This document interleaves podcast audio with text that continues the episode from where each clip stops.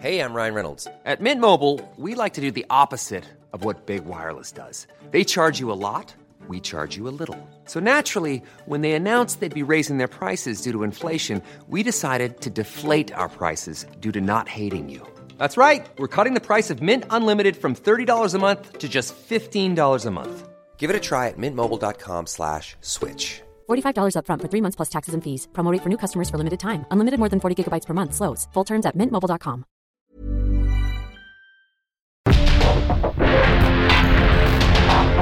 Porque el mundo actual no se entendería sin la economía, las finanzas y los negocios. Acompaña a Mario Maldonado, el columnista de negocios más joven y objetivo del periodismo financiero en su programa. Bitácora de negocios. ¿Qué tal? ¿Cómo están? Muy buenos días. Bienvenidos a Bitácora de negocios. Yo soy Mario Maldonado. Y qué gusto me da saludarlos en este miércoles 28 de febrero del 2024. Estamos transmitiendo en vivo aquí en la cabina del Heraldo Radio como todos los días. Muchas gracias por acompañarnos. En punto de las 6 de la mañana que comenzamos con la barra informativa de esta estación del Heraldo Radio del 98.5 de FM aquí en la Ciudad de México y en el Valle de México. Pero también nos escuchamos en el resto de la República Mexicana, así que muchos saludos a Guadalajara, Jalisco, allá nos escuchan por las 100.3 de FM, en Monterrey, Nuevo León por la 99.7, en Acapulco por el 88.9, y así en el Istmo, en La Laguna, en Oaxaca, en Tampico, en Tlaxcala, Puebla, Tuxtla Gutiérrez, Tepic, Chilpancingo, Yucatán, en el sur de los Estados Unidos y en cualquier parte del mundo en la radio por internet también a quienes nos siguen en otras latitudes. Muchísimas gracias. Y a quienes escuchan el podcast de Bitácora de Negocios también. Gracias por sus comentarios, por escucharnos en cualquier momento del día. Si es que no madrugan con nosotros o no madrugaron cierto día.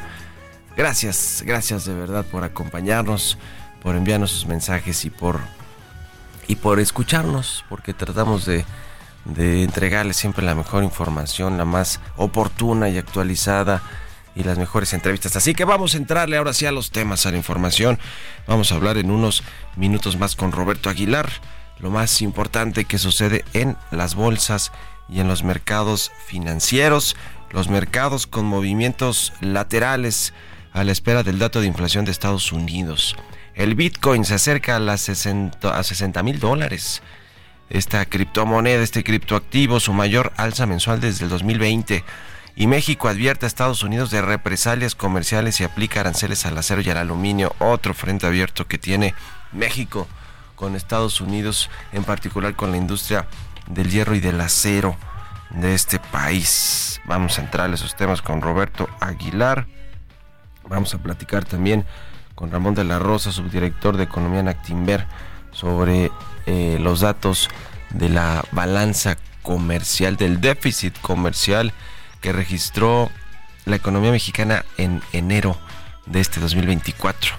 Venía con muy buenos datos en términos eh, de exportaciones en todo el 2023, eh, pero bueno, pues en el inicio del año, en enero, se contrajeron 1.5% en, en nivel interanual las exportaciones mexicanas. Así que vamos a entrarle al detalle de lo que significa esto para nuestro país, que bueno, sigue con muy buenos números, muy dinámico en el mercado internacional, en la relación bilateral con Estados Unidos como principal o primer socio comercial de nuestro vecino del norte, a pesar de, ahora sí que de los pesajes, como dice el dicho, es decir, a pesar de las eh, disputas, controversias en el marco del TEMEC, a pesar de estas nuevas disputas eh, con, los industriales del acero de allá, que acusan pues prácticas anticompetitivas de México eh, al triangular supuestamente el acero que se envía a Estados Unidos con China, es decir, China le pone componentes al acero que se produce en México y México lo manda como 100% mexicano y bueno, ellos dicen, pues no, y eso es anticompetitivo y no queremos a China, en fin. En fin, a pesar de todo, pues México mantiene este dinamismo comercial con los Estados Unidos. Vamos a hablar también con Guillermo Almada, el eh, head del sector público de Amazon Web Services México, a propósito de esta inversión multimillonaria de 5 mil millones de dólares que hizo en Querétaro, que anunció en Querétaro y que bueno, es una inversión de mediano plazo, vamos a decirlo así, o de largo quizá, porque son hasta 15 años en los que se va a estar eh, pues eh, invirtiendo esta cantidad de 5 mil millones de dólares. Pero bueno, vamos a hablar de, de, lo que representa este centro de estos centros de datos para servicios en la nube y qué otros planes tienen y, a qué industrias se abastecen, empresas, gobiernos eh, y por qué es tan importante Querétaro y esta zona del Bajío y del centro del país para pues poner ahí un centro de datos de este tamaño con esta inversión. Y hablaremos también con la eh, comisionada presidenta de la Comisión Federal de Competencia Económica, Andrea Marván, sobre Iberdrola y esta autorización de compras de las centrales eléctricas de la empresa por parte del gobierno mexicano, las condiciones que puso y algunos otros temitas que vale la pena platicar con, con la comisionada presidenta de la COFESE. Y le vamos a entrar estos y otros temas hoy aquí en Bitácora de Negocios, así que quédense con nosotros de aquí hasta las 7 de la mañana. Vámonos al primer resumen de noticias. Suman dos meses a la baja las exportaciones mexicanas. El INEGI informó que el retroceso de 1.5 puntos en enero se sumó a la reducción anual de 1.0% anual en el valor de las importaciones, que alcanzaron los 46.272 millones de dólares en 2023. Rechaza Octavio Romero Oropesa la visión de Moody's sobre Pemex. El titular de Petróleos Mexicanos consideró que al bajar la calificación de B1 a B3 con perspectiva negativa, la calificadora asumió escenarios inventados y desestimó los incentivos fiscales inyectados para fortalecer la situación financiera de Petróleos Mexicanos. Suspenden contrataciones de personal en el gobierno federal. Por disposición de la Secretaría de Hacienda y Crédito Público, la medida entra en vigor a partir del 2 de marzo y hasta el 30 de septiembre del 2024, excluyendo a consulados, embajadas, Guardia Nacional y servicios de salud del IMSS Bienestar llaman al gobierno mexicano a eficientar el gasto público. Ante el aumento del gasto en pensiones no contributivas a los adultos mayores, la Organización para la Cooperación y el Desarrollo Económicos consideró que un uso más prudente de los recursos permitiría revertir las brechas en educación y destinar recursos contra el cambio climático, la corrupción y la delincuencia.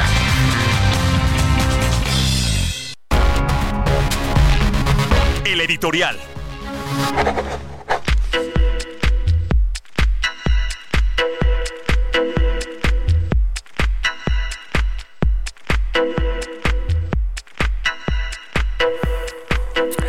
Bueno, fíjense que ayer circuló un oficio eh, fechado el pasado lunes 26 de febrero, en el que la Secretaría de Hacienda a cargo de Rogelio Ramírez de la O instruyó a las dependencias y entidades de la Administración Pública Federal de abstenerse de contratar personal para plazas presupuestarias de carácter permanente o eventual, ya que se está acabando el gobierno y que se aproximan las elecciones eh, y las campañas, sobre todo a partir de pasado mañana, el viernes primero de marzo, que comienza todo este asunto.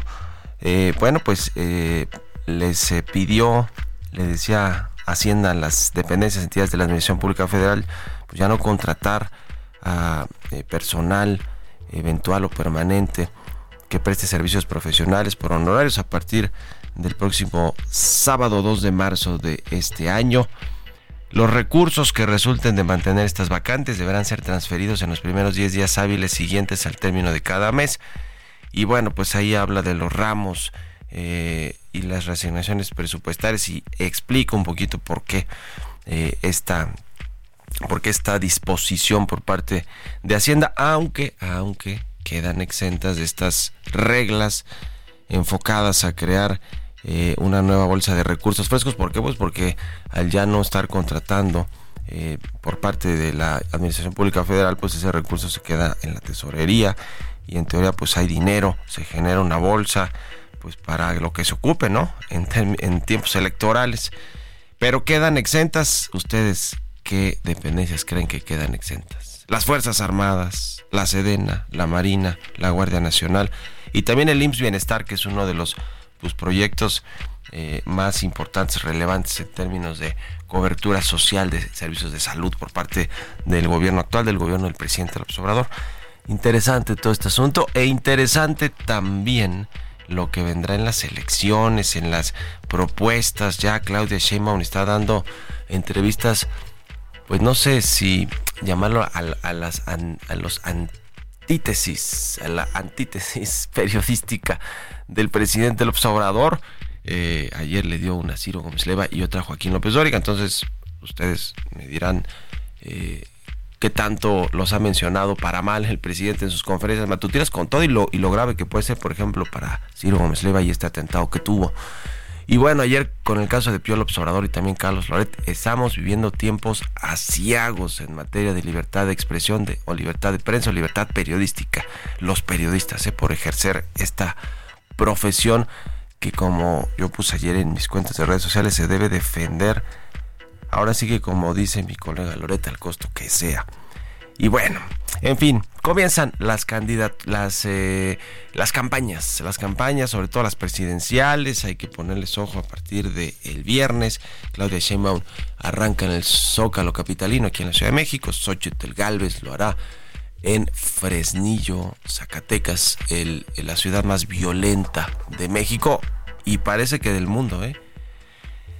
En fin, vamos a ver qué proponen. De, entrada ya Claudia Sheinbaum habló de proponer eh, planificar la inversión extranjera según los recursos naturales de cada entidad. No elaboró exactamente a qué se refiere con eso, pero eh, en fin, está interesante saber qué es lo que está entre manos en términos de pues de inversión y de cómo atraer esa inversión de forma más ordenada del nearshoring.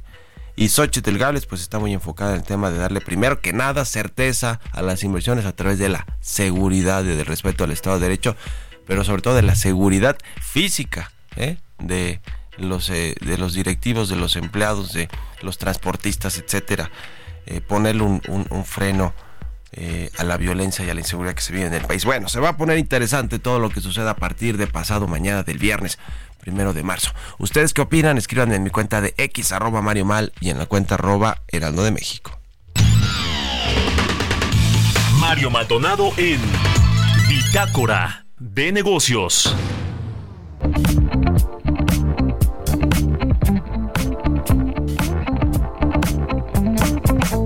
Y bien, vamos a platicar, ya le decía, con Ramón de la Rosa, subdirector de Economía Nactimber. ¿Cómo está Ramón? Buenos días. Muy buen día, Mario. Bien, gracias. ¿Y tú? Muy bien, gusto saludarte como siempre. Oye, pues eh, los datos de balanza comercial, déficit comercial de 4.314 millones de dólares en enero, eh, según estos datos del INEGI. Las exportaciones, eh, ahora sí que con una desaceleración y contracción de 1.5%. ¿Cómo, ¿Cómo lees este, este primer dato del el mes de enero del 2024? ¿Qué tanto esto puede marcar la tendencia de lo que va a ser el comercio bilateral de México? Bueno, el comercio exterior, particularmente el bilateral con Estados Unidos. Sí, me parece que estos datos, Mario, como bien lo, dices, ¿no? Para, el auditorio, las exportaciones cayeron 1.5 a tasa anual, las importaciones 1%. ¿Qué, ¿Qué, quiere decir? Si uno viera las gráficas eh, de los últimos años, veríamos un crecimiento muy fuerte a partir de la pandemia. En el 2020, en el mismo 2020 vimos una aceleración rápida.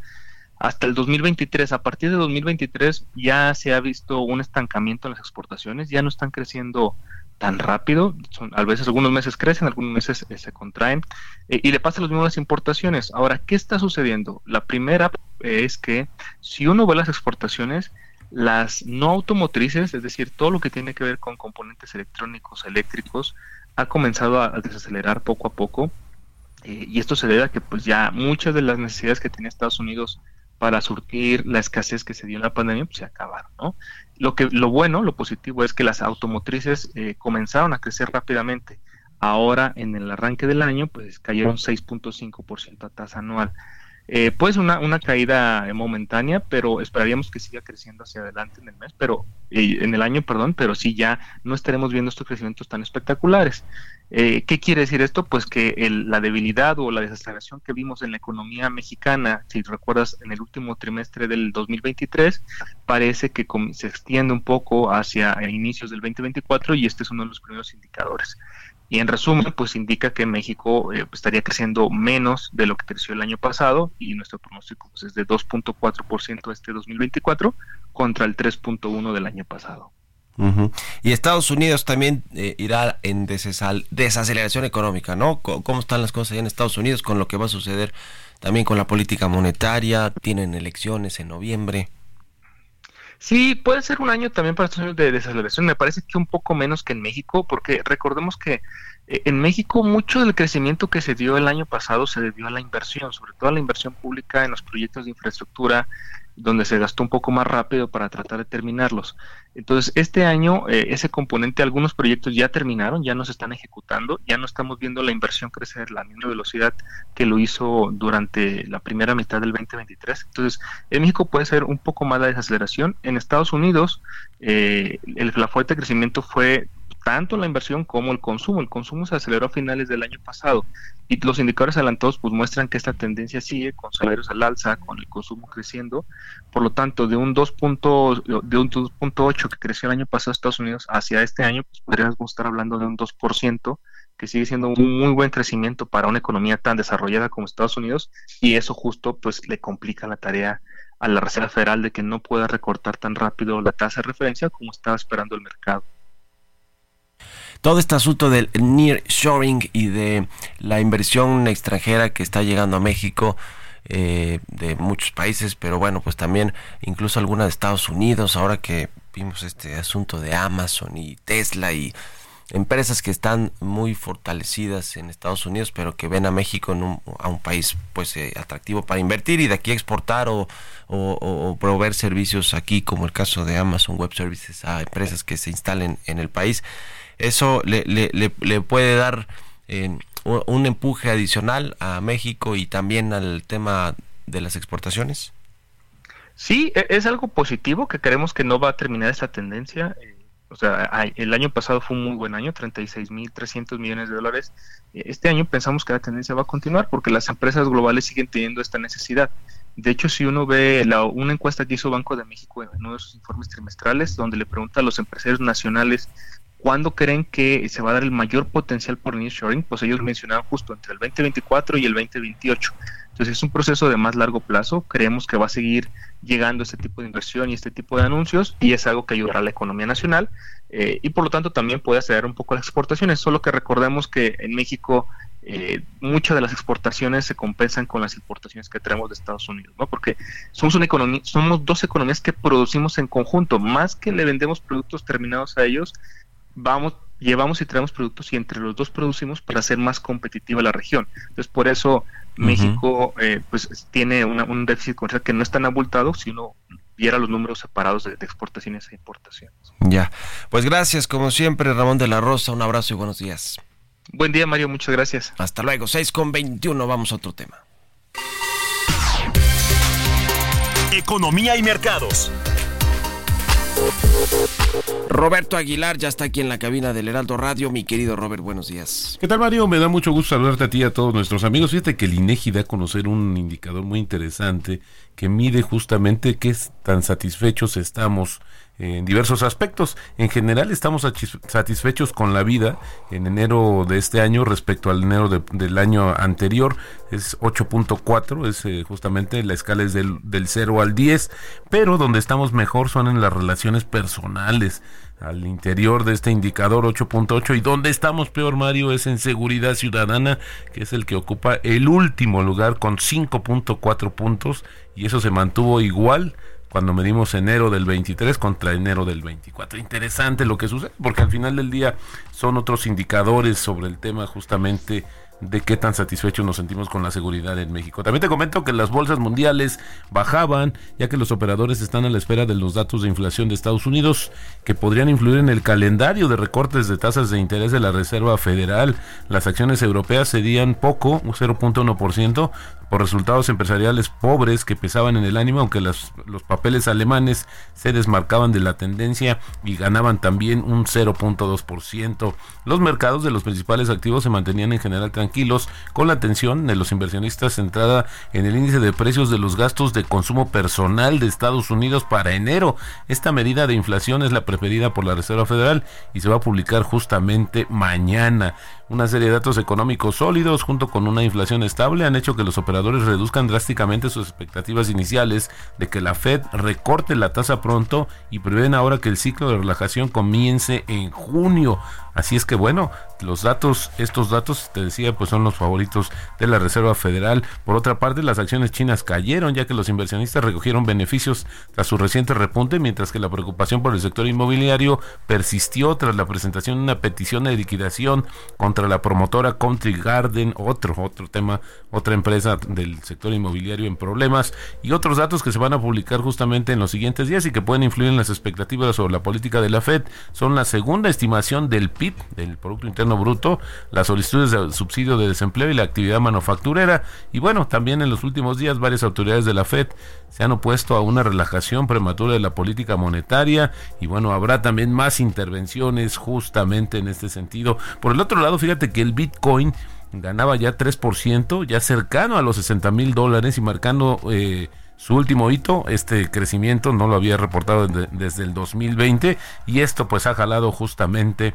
el resto de las criptomonedas. Solo en este mes Mario ha ganado 40% el, cripto, el Bitcoin específicamente y pareciera que viene ahí la revancha del Bitcoin y el tipo de cambio cotizando en 1708. Buenísimo, gracias Robert, nos vemos a ratito en la televisión. Al contrario Mario, muy buenos días. Roberto Aguilar, síganlo en X, Roberto AH, vámonos a la pausa y regresamos. En un momento continuamos con la información más relevante del mundo financiero en Bitácora de Negocios con Mario Maldonado. Regresamos.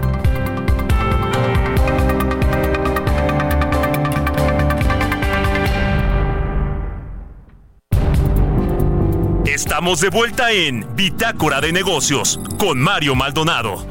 Ya estamos de regreso aquí en Bitácora de Negocios. Son las 6 de la mañana con 31 minutos tiempo del centro de México. Bueno, vámonos con esto al segundo resumen de noticias. Recibió Pemex 127.700 millones de pesos en apoyos del gobierno federal en 2023. Según su reporte del cuarto trimestre del año pasado, también destaca la deuda financiera de la Petrolera Nacional por 106.100 millones de dólares presenta Ricardo Monreal, iniciativa para regular la inteligencia artificial. El senador morenista busca que los desarrolladores y proveedores de estos sistemas soliciten autorización al IFT para el desarrollo, la comercialización y el uso en el país. Notifica nombramiento de Amelia Guadalupe de León Ortega como Administradora General de Auditoría Fiscal Federal del SAT. La decisión del presidente López Obrador fue conocida en un oficio remitido de la Oficina de la Consejería Jurídica del Ejecutivo Federal y publicado en la Gaceta Parlamentaria. Anuncian cierre de 150 tiendas Macy's en Hey, I'm Ryan Reynolds. At Mint Mobile, we like to do the opposite of what Big Wireless does. They charge you a lot. we charge you a little. So naturally, when they announced they'd be raising their prices due to inflation, we decided to deflate our prices due to not hating you. That's right. We're cutting the price of Mint Unlimited from $30 a month to just $15 a month. Give it a try at mintmobile.com slash switch. $45 upfront for three months plus taxes and fees. Promo for new customers for limited time. Unlimited more than 40 gigabytes per month. Slows. Full terms at mintmobile.com. Estados Unidos. La compañía informó en un comunicado que el proceso finalizará en 2026 y buscará devolver a la empresa al terreno del crecimiento y concentrar sus inversiones en las marcas Bloomingdale's y Blue Mercury.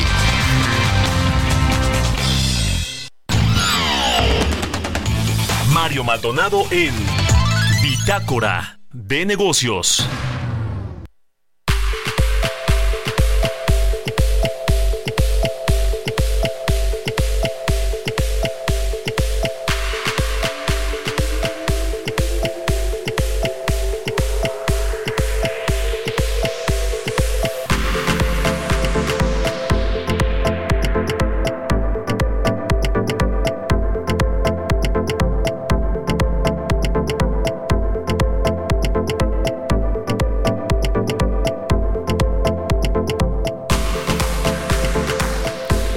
Ya le platicaba eh, hace unos momentos sobre este, este tema de la Comisión Federal de Competencia Económica y bueno, pues varias investigaciones que está realizando en diferentes sectores, pero también sobre este asunto de Iberdrola. Finalmente, después de un análisis de las autoridades antimonopolio del país, que son precisamente, que es precisamente la COFESE, pues autorizó con ciertas condiciones al gobierno mexicano, a la Comisión Federal de Electricidad, a adquirir estas tres plantas de Iberdrola. Y bueno, Iberdrola también ya anunció eh, que pues se cerró la operación, 6 mil millones de dólares.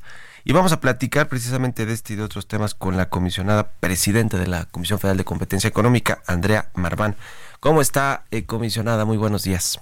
¿Qué tal, Mario? Buenos días, gusto en saludarte a ti y a tu audiencia. Igualmente, gracias por estos minutos.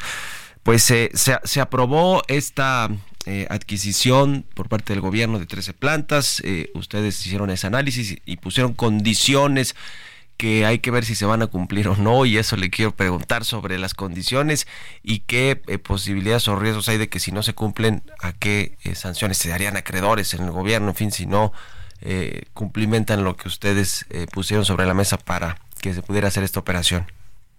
Así es, Mario. Como, como muy bien dices, ya hace, eh, hace un par de semanas eh, la, la comisión determinó someter a condiciones esta, esta operación, es decir, autorizarse, pero con ciertas condiciones. Y vamos un poquito, un pasito atrás. Em, cuando, cuando unas operaciones superan cierto monto, es decir, una fusión, una adquisición, este, una compraventa, supera cierto monto, el cual está establecido en la ley de competencia, esta tiene que ser analizada de manera previa por la comisión para determinar o asegurar que con esta operación no se podría generar un daño al mercado.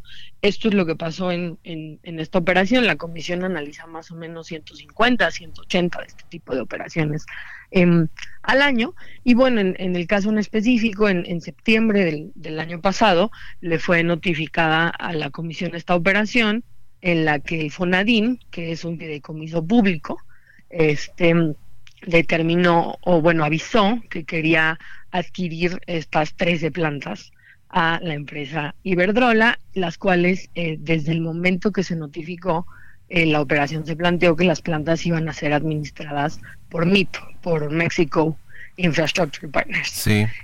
Em, tras, tras analizar la operación, en efecto, como tú ya lo, lo bien lo mencionas, la comisión determinó condicionar a la misma a que se cumplan este, una serie de, situaciones. Y, y en, en, principalmente van encaminadas estas condiciones a dos temas. El primero es, es garantizar que las plantas se operarán y se administrarán de manera independiente. Y el segundo es evitar eh, que se pueda llevar a cabo algún intercambio de información estratégica o información sensible entre entre competidores. Entonces se impusieron con diversas condiciones básicamente con, con estos dos propósitos, por poner algunos ejemplos en cuanto a garantizar la operación y la administración independiente de las plantas, pues se determinó que el administrador debe ser un tercero completamente independiente, se determinó que el FONADIN en un principio tendrá el 100%, eh, sin embargo, por un plazo de dos años tendrá que desinvertir hasta el 49% de su participación en las plantas, es decir, tendrán que entrar otros inversionistas.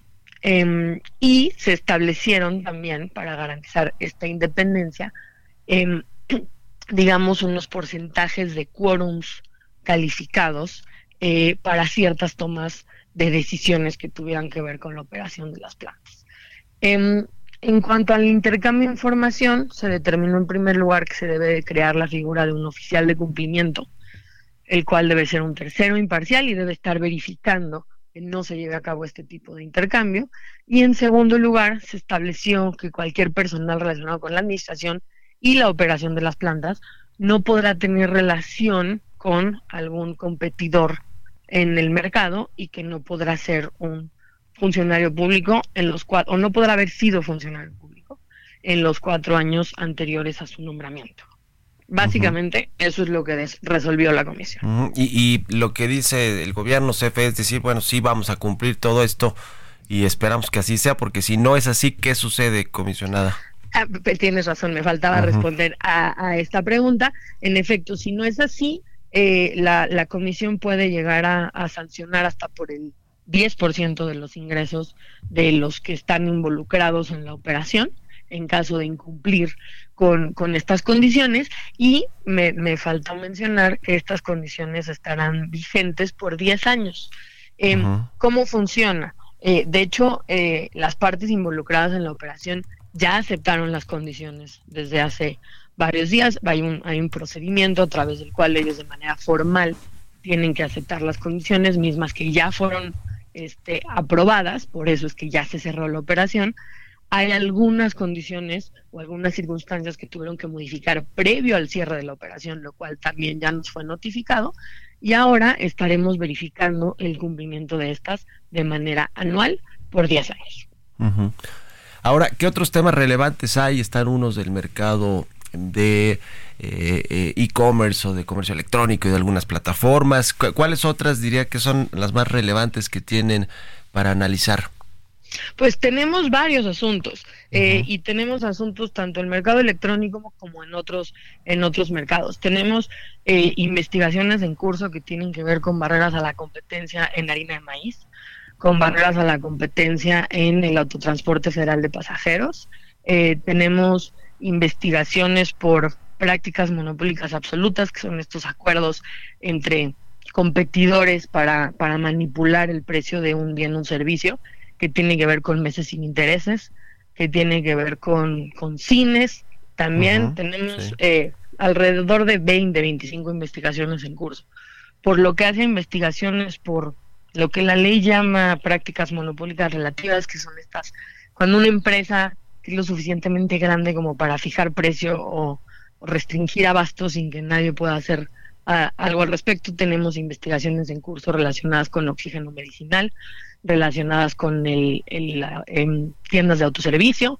Em, tenemos, no por el lado de investigaciones, pero sí estudios, es decir, em, digamos, eh, análisis profundos de determinado mercado y, qué está pasando ello, posibles problemas de competencia relacionados con servicios financieros digitales, relacionados con carne de res y relacionados con gas natural. Así que tenemos bastante, como Digo, lo, lo, bueno es que ya tienen por lo menos un pleno completo, ¿no? Con todos sus comisionados y comisionadas.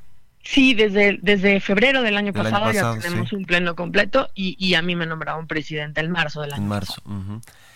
Pues eso es, eso es bueno. Lo que no, no creo que les genere, mm, eh, digamos, mucha, eh, mucho ánimo es esta reforma constitucional o iniciativa que envió el presidente para o desaparecer o fusionar organismos autónomos, entre ellos la Comisión Federal de Competencia. ¿Qué opinan de esto? Y, y si ya revisaron la iniciativa, ¿qué es lo que pretenden o pretenderían hacer si pasara esta reforma que es constitucional, que requiere mayorías en el Congreso, de, mayoría calificada, que, se pretende, no, no, sé si desaparecer o fusionar con alguna dependencia eh, federal. ¿Qué, qué, es lo que sucede y qué opinan sobre la iniciativa eh, comisionada?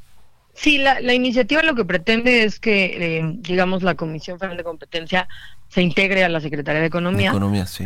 Así es, así es como está planteada la iniciativa. Nosotros desde hace ya también varias semanas emitimos un pronunciamiento diciendo que estaremos en toda la seremos respetuosos del proceso legislativo, pero estaremos en toda la disposición de presentar eh, evidencia eh, respecto a por qué es relevante que exista un órgano de competencia, que ese órgano sea autónomo, que también se puedan ver los avances que se han tenido de 2013 a la fecha, la distinción de los mercados en los que la Comisión ha podido tener incidencia desde antes de la reforma a, al día de hoy, la distinción de las multas que se imponían en 2011 al día de hoy son 23 veces más altas. Tan solo en un asunto impusimos multas por más de 2 mil millones de pesos, cuando anteriormente las multas anuales eran un promedio de 112 millones de pesos. Eh, todo esto estaremos nosotros, insisto, dispuestos a, aportar a la discusión, seremos respetuosos del procedimiento legislativo, pero, eh, eh, insisto, que se tomen en cuenta estos, estos elementos. Sin duda, me parece que hay mucho que mejorar en el ámbito de política de competencia en México. Inclusive yo me atrevería a decir que a la comisión no hay que desaparecerla, sino hay que fortalecerla. Oiga, eh, justo eso le iba a preguntar, comisionada. Entonces, eh, digamos, le hacen falta en todo caso más bien más dientes y más atribuciones a la COFESE para poder investigar los mercados y en todo caso sancionar a quienes eh, practiquen prácticas antimonopólicas, valga la redundancia. Sin duda, la, la comisión ha, uso ha hecho uso de las facultades que, que se le otorgaron a raíz de la reforma, pero yo estoy convencida que hay mucho por hacer para, para mejorar la, la aplicación de la política de competencia en México, para que los mexicanos sientan eh, los beneficios más tangibles de la competencia, pero para eso implicaría, sin duda, fortalecer a, a este órgano. Prácticas anticompetitivas, dije antimonopólicas. Pero bueno, en fin, pues le agradezco mucho, eh, comisionada presidenta Andrea Marván, por estos minutos y seguimos en contacto, si nos permite. Muy buenos días. Claro que sí, Mario. Muy buenos días, que estés muy bien. Igualmente, buen miércoles. 6 con 45 minutos de la mañana. Vamos a otra cosa. Entrevista.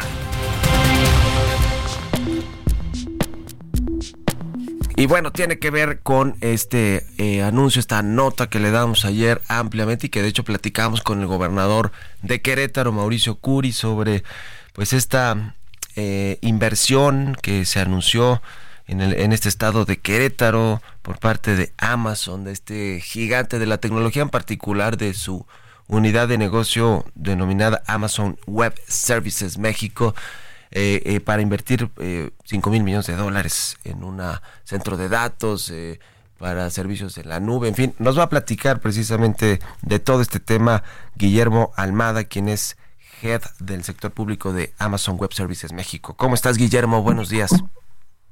Buenos días, Mario. Muchísimas gracias por llamarnos. Saludo a ti y a, toda tu audiencia. Eh, muchas gracias a ti por estos minutos. Eh, primero, quisiera preguntarte qué hace exactamente Amazon Web Services para entrarle al tema de las inversiones, de todo lo que van a, poder ofrecer en términos de servicios a empresas, gobiernos, etcétera. Pero qué es lo que hace puntualmente la empresa. Exactamente. Bueno, Amazon Web Services es la división que nosotros llamamos de cómputo en la nube, como se lo conoce habitualmente. ¿no? El cómputo en la nube es esta capacidad de provisionar cómputo a través de un servicio utilizando una red pública como por ejemplo Internet. Entonces nuestros clientes en lugar de comprar equipamiento de hardware y comprar software y tener que instalar todo eso, directamente provisionan ya ese servicio. Y la ventaja que tiene eso es que eso se paga bajo demanda. Es decir, si yo no consumo como si fuera una luz, la luz de, nuestras casas, si yo no lo consumo lo apago y ya no tengo que, que, que pagar ese servicio, ¿no? Ese es el, principio de lo que es el cómputo en la nube. ¿Cuántos años tienen de presencia en México? Eh, supongo que su principal eh, centro, centro de operaciones es Querétaro por este anuncio que hicieron. ¿Cómo están distribuidos en el país? ¿A quiénes eh, dan servicios, etcétera? Bueno, el cómputo en la nube de Amazon Web Services existe desde el año 2006. antes de eso operamos casi 10 años siguen teniendo un único cliente que era Amazon, la compañía que, que, mucha gente utiliza para, para comprar de, retail. Nosotros nos establecimos en México en el año 2015 y desde entonces llevamos, este, hemos abierto oficinas en la Ciudad de México, en, en Jalisco y en Monterrey, eh, en Guadalajara y en Monterrey. Esa es nuestra presencia hoy como Amazon Web Services en, en México. Ah, y desde entonces hemos estado creciendo, muchos clientes se han estado ya eh, eh, sumando a, nuestros, utilizando nuestros servicios. Ya desde el año 2020 comenzamos a hacer despliegue de infraestructura ya local en México y eso este, estamos anunciando hoy que vamos a, colocar esto que nosotros llamamos una región. Esta región se va a instalar y va a estar disponible a partir del principios del año 2025, el año próximo. Ah, y es una, una eh, digamos, este, nosotros utilizamos, colocamos una región con un concepto geográfico que el cómputo en la nube, como explicaba antes, es el aprovisionamiento de estos servicios y obviamente no podemos ir contra las leyes de la física. Llega un momento que cuando uno se aleja de la estructura de cómputo, eh, empieza a perder lo que se llama la latencia.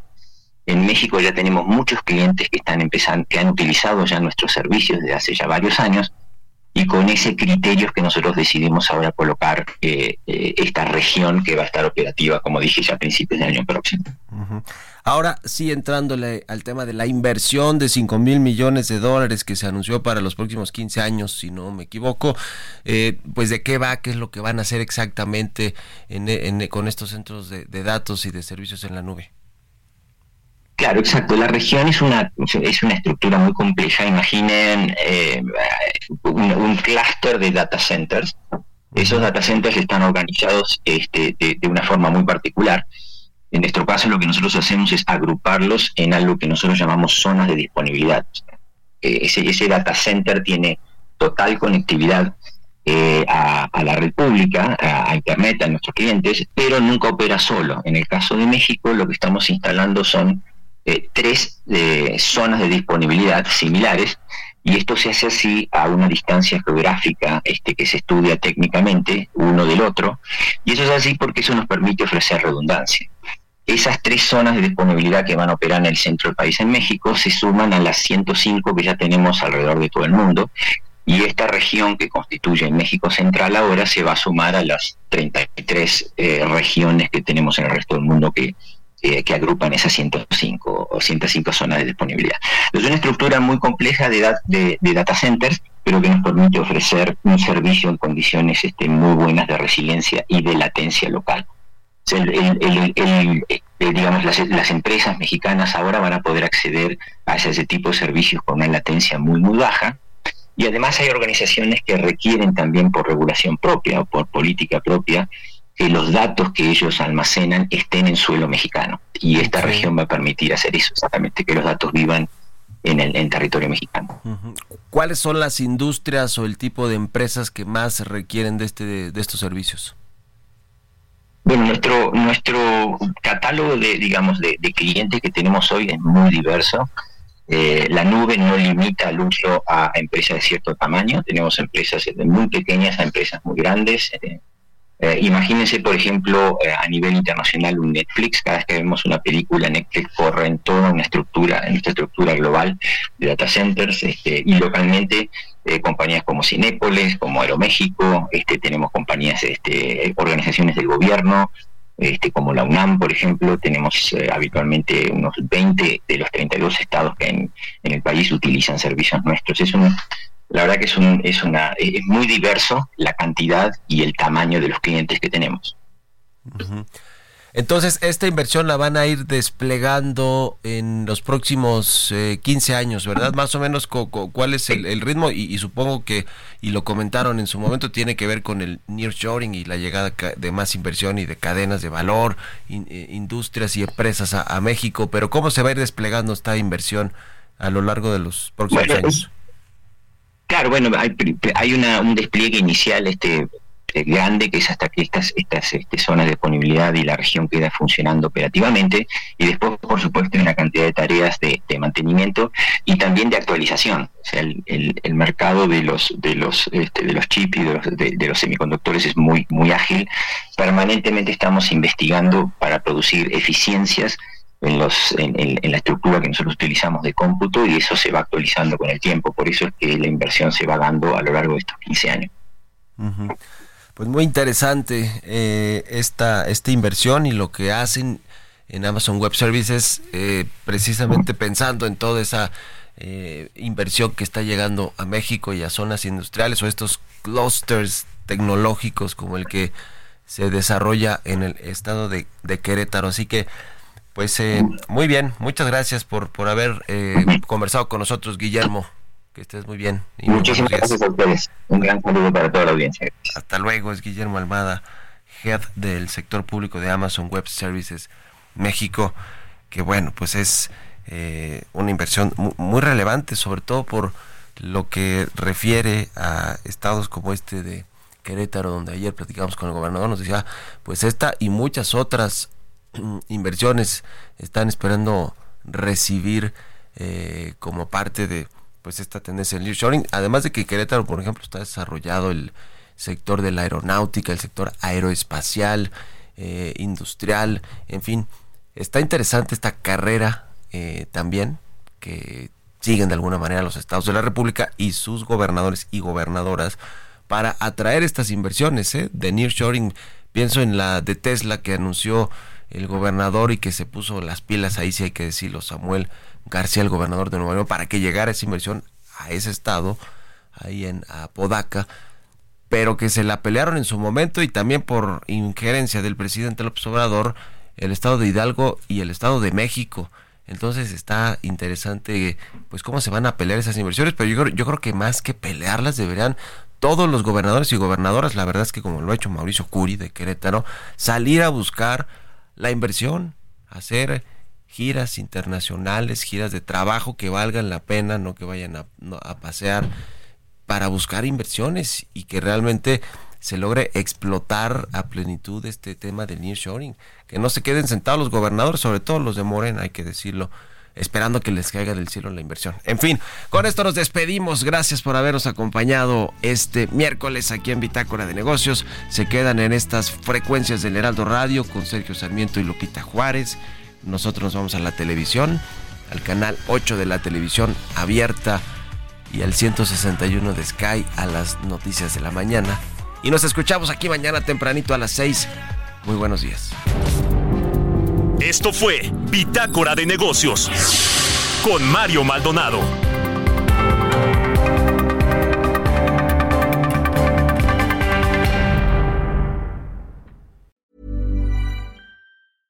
Selling a little or a lot? Shopify helps you do your thing however you cha-ching. Shopify is the global commerce platform that helps you sell at every stage of your business. From the launch your online shop stage to the first real life store stage, all the way to the did we just hit a million orders stage. Shopify is there to help you grow. Shopify helps you turn browsers into buyers with the internet's best converting checkout. 36% better on average compared to other leading commerce platforms because businesses that grow grow with Shopify. Get a $1 per month trial period at shopify.com/work. shopify.com/work.